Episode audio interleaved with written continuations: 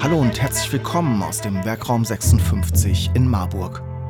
Mein Name ist Steffen Schmidt und auf der gelben Couch führe ich Interviews mit Menschen aus Unternehmen in Mittelhessen über Produkte, Gründungen und Geschäftsmodelle. Produziert im Werkraum 56 in Marburg. Die gelbe Couch, der Wirtschaftspodcast aus Mittelhessen. Macht man gute Cookies? Wird die DSGVO heißer gegessen, als sie gekocht wurde? Herr Koch gibt Antworten. Mit Henning hüpfen wir einmal durch unterschiedliche Themen: Datenschutz, digitale Selbstverteidigung, das Recht am eigenen Bild. Und natürlich reden wir auch über sein eigenes Podcast-Projekt Herr Koch hat Recht. Viel Spaß.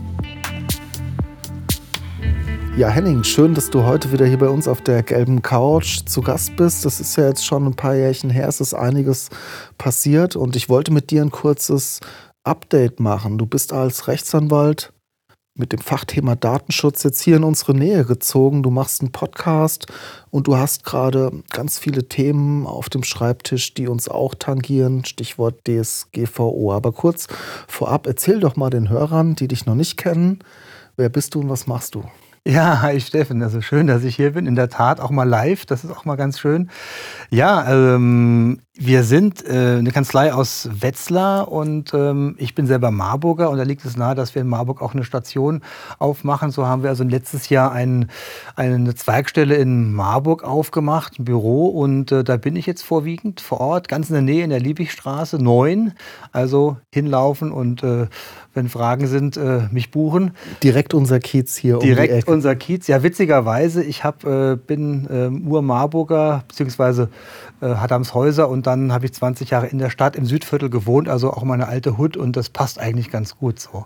Die meisten Anwälte haben so ihre Spezialthemen. Du bist jetzt kein äh, nicht spezialisiert auf Familienrecht. Was ist deine wo, wo arbeitest du? ja, ich bin äh, Fachanwalt für IT-Recht und äh, äh, Experte im Datenschutzrecht, würde ich auch tatsächlich für mich selber reklamieren und ähm, bin auch noch Fachanwalt für Arbeitsrecht und meine Themen sind im Prinzip ähm, IT-Recht-Themen, also IT-Verträge, solche Sachen, alles, was mit Datenschutz im Unternehmen oder in kommunalen Einrichtungen zu tun hat. Und ähm, für den arbeitsrechtlichen Teil bin ich äh, fokussiert auf äh, ja, Betriebsverfassungsrecht, also Betriebsvereinbarungen und alles das, was dort mit, ähm, mit IT-Themen zu tun hat. Das ist ja auch ein sehr großer, wachsender ähm, Bereich. Und das sind so meine Schwerpunkte. Also alles sehr IT-lastig tatsächlich. Das wäre jetzt mein Anschluss gewesen. In den letzten zwei Jahren, wir haben zwar Kontakt, ähm, wie hat denn sich bei dir die Pandemie geäußert? Sind da Themen besonders hochgekommen, sage ich jetzt mal? Also vorgeblich, das ist, ging so in Wellen natürlich, aber vor allen Dingen zu Beginn der Pandemie, als wir alles dicht gemacht hatten, war das Thema natürlich ganz klar erstmal ähm, Kurzarbeit, man erinnert sich, dass man Unternehmen und auch Beschäftigte über Wasser halten wollte. Und ähm, das war, war, ein starkes Thema. Ähm, dann Homeoffice, für viele, die es machen wollten, was alles, was, was, hängt da dran? Und da hängen sehr viele Datenschutz- und IT-Sicherheitsthemen dran, Informationssicherheitsthemen hängen dran. Äh, das war, ist ein, ist ein Thema. Und ganz wichtiger Punkt ist immer wieder Dauerbrenner Webseitengestaltung und lästigen Cookies. Also es gab jetzt zum 1. Dezember ein neues Gesetz, das TTDSG. Ähm, auch nicht ein schöner Name dafür, aber letztendlich geht es auch um das Thema, ähm, welche Rechte und Pflichten habe ich, wenn ich zum Beispiel Tracking auf Webseiten machen möchte. Und ähm, es ist halt einfach immer noch ein, ein Ärgernis aus meiner persönlichen Wahrnehmung heraus. Um, ähm, ja, und das ist, das ist ein, also ein, ein wichtiges Thema tatsächlich. Ja. Das sind alles Themen, die viele Unternehmerinnen und Unternehmer beschäftigen. Cookies auf der Website. Ich denke, da geht es auch um Newsletter, um Datenschutzerklärungen, um viele Themen, die auch mit der DSGVO hochgekommen sind, oder? Genau, richtig. Und das alles äh, nimmt so langsam Fahrt auf in eine Richtung, dass es halt sehr bußgeldträchtig wird und auch tatsächlich Abmahnungen ähm, immer mehr zunehmen. Also ein Datenschutzverstoß ist gleichzeitig auch ein Wettbewerbsverstoß, als, so als würde ich falsche Preisangaben machen oder mit falschen Inhalten werben. Und ich kann von Mitbewerbern abgemahnt werden.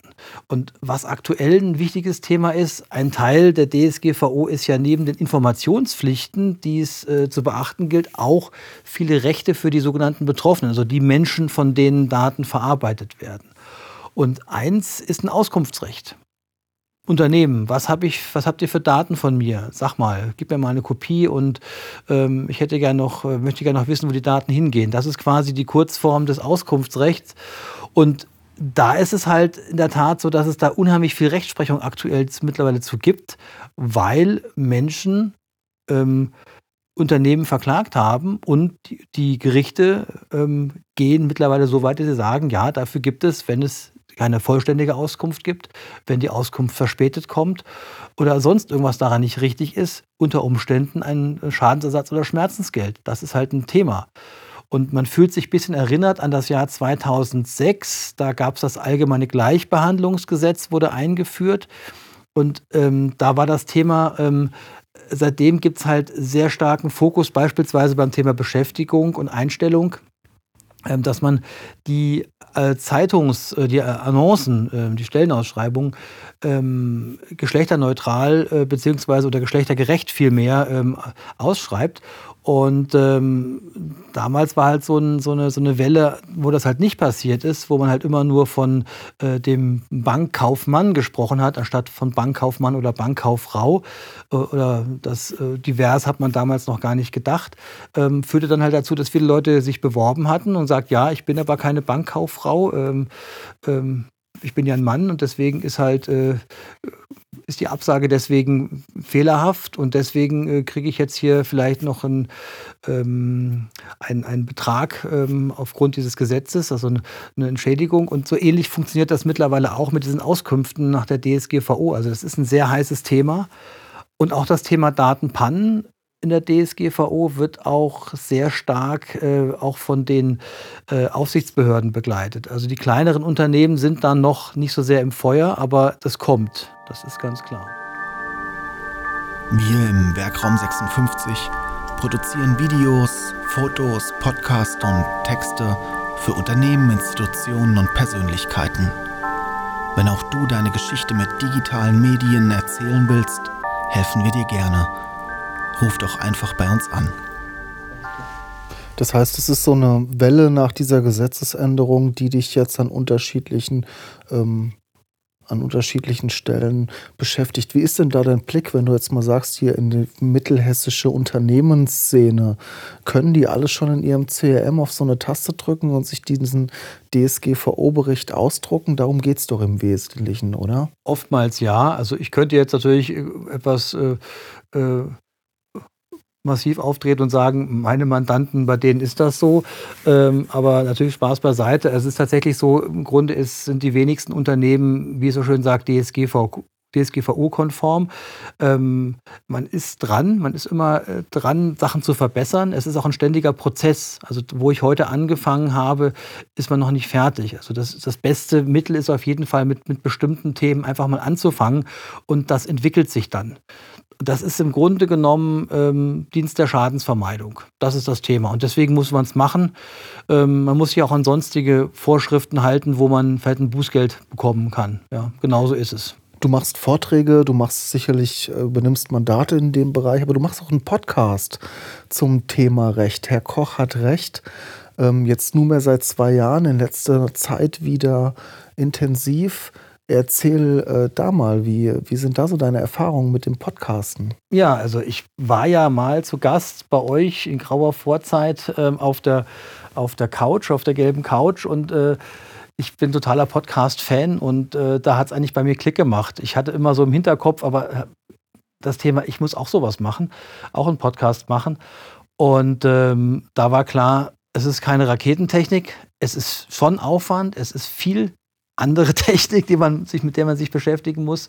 Und es ist auch konzeptuell äh, ein Thema.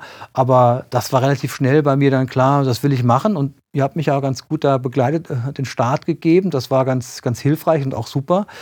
Ja, und jetzt habe ich nach einer Pause, weil wir hier jetzt einen Standort in Marburg ähm, nochmal eröffnet haben, dann habe ich mich erstmal darauf fokussiert, jetzt wieder zum Jahreswechsel angefangen und äh, mache wieder verstärkte Sachen, viele Interviews mittlerweile, aber auch viele Einzelthemen. Zum Beispiel eines der letzten Themen war jetzt Bild, äh, Recht am eigenen Bild.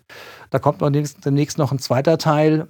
Ähm, und ja, das ist also, die Themen liegen auf der Hand und die Themen sind aus meinem Alltag im Grunde genommen. Ich, genau auf das Thema wollte ich jetzt zu sprechen kommen. Eine vielgestellte Frage in Meetings bei mir ist, ja, wenn wir jetzt ein Video machen oder irgendein ein Audio bei uns im Unternehmen und da kommen Mitarbeiter vor, was muss ich denn jetzt tun? Einmal kurz ein äh, Tipp vom Herrn Koch wir haben so ein DSGVO-Dokument, das lassen wir uns unterschreiben. Damit sind wir auf der sicheren, ich glaube, du hast auch schon mal drauf geguckt, auf der sicheren Seite aber ich kann es auch jederzeit zurückziehen. Wie stelle ich mich da als Unternehmen am besten auf, wenn ich plane, Social Media, ein Image-Video zu machen und hier Mitarbeiter zeigen will?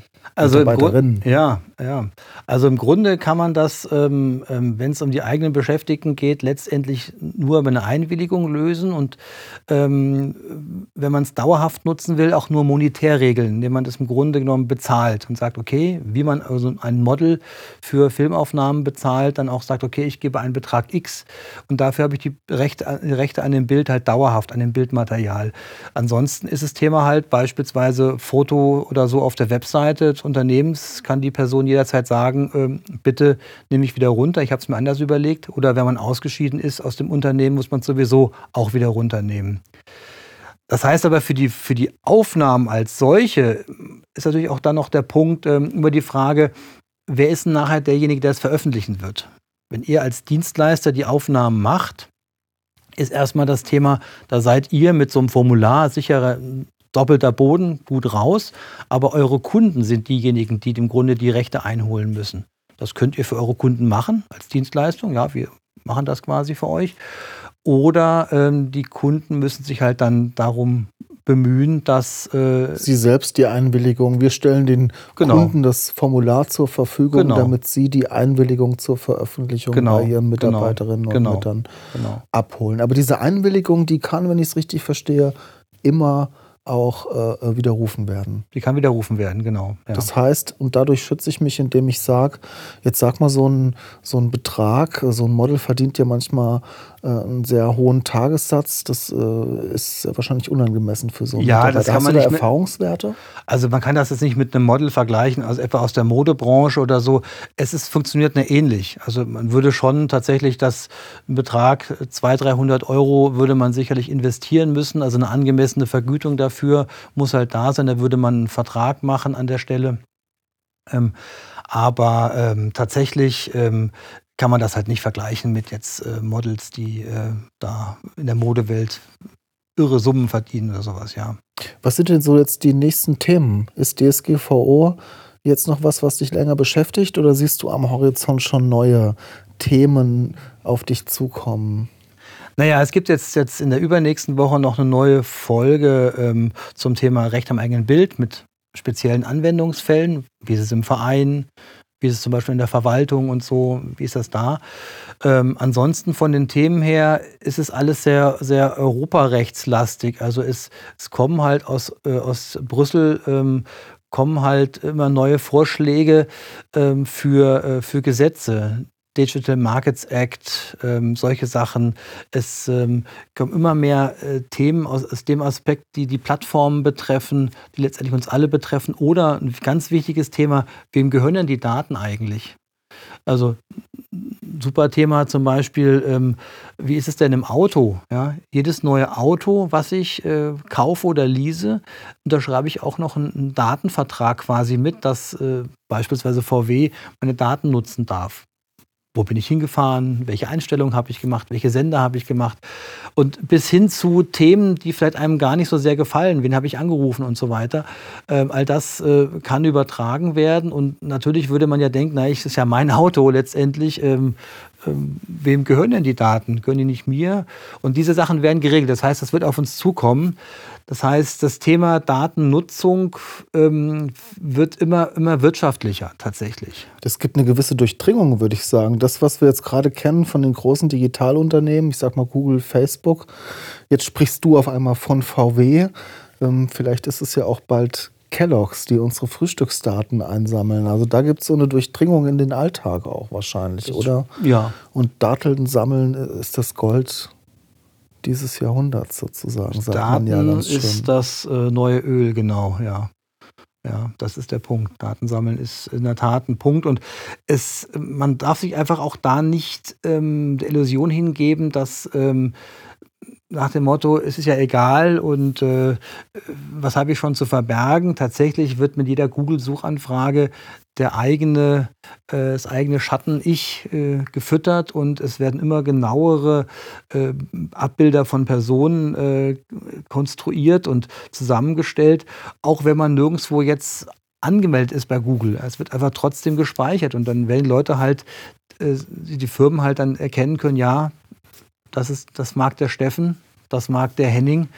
Ähm, das sind die Vorlieben und so weiter, was ja dann für Werbung, und das ist ja das Thema, ein wichtiger Aspekt ist. Jetzt würden die Menschen, die positiv auf die Sache gucken, sagen, es ist ja dann keine Werbung mehr, sondern der Henning bekommt jetzt nur noch Musik und Turnschuhe, die ihm auch gefallen werden. Verbraucherinformationen. Verbraucherinformationen, die ihn aber auch interessieren. Wie ist denn der private Henning? Schottest du dich ab? Achtest du sehr gut auf deine Daten? Wie, was empfiehlst du denn den Menschen heutzutage, die sich äh, gedankenlos überall einloggen? Also ich muss sagen, ich empfehle auf jeden Fall, dass man drüber nachdenkt und immer sich bewusst ist, dass eben nichts verborgen bleibt.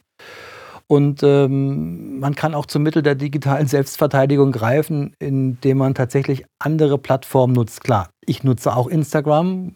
Warum? Weil ich auch darüber meinen Podcast bewerbe, aber ich bin mir dessen bewusst, dass da auch meine Daten gesammelt werden.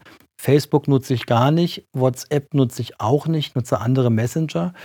Ähm, Twitter ähm, ist zum Beispiel eine gute Alternative, gibt es Mastodon, das ist äh, aus dem sogenannten Fediversum, also alternative äh, Plattformen, die eben ähm, nicht zentral von großen Konzernen gesteuert werden. Da gibt es auch ein Pendant zu Instagram, PixelFed zum Beispiel oder auch ein ähm, Pendant zu YouTube, PeerTube. Alle, die haben das gleiche Thema, dass die dezentral gehostet werden, primär keine finanziellen Interessen dahinter stellen, aber alle miteinander kommunizieren können. Also heißt diese Interoperabilität, die man sich wünscht, dass ich quasi von, von Instagram was zu Twitter schicken kann oder es auch da erscheint oder dann mit dem Messenger kommunizieren kann, das ist alles dort äh, möglich. Und das ist kein Hexenwerk, sich da zu installieren. Das ist aber natürlich wie, wenn man von WhatsApp dann weggeht. Ich kenne das, ich habe das auch äh, gemacht, ist man erstmal, fühlt man sich erstmal wie abgeschnitten. Das wollte ich jetzt sagen. All diese neuen Pla oder diese dezentralen Plattformen, die du nennst,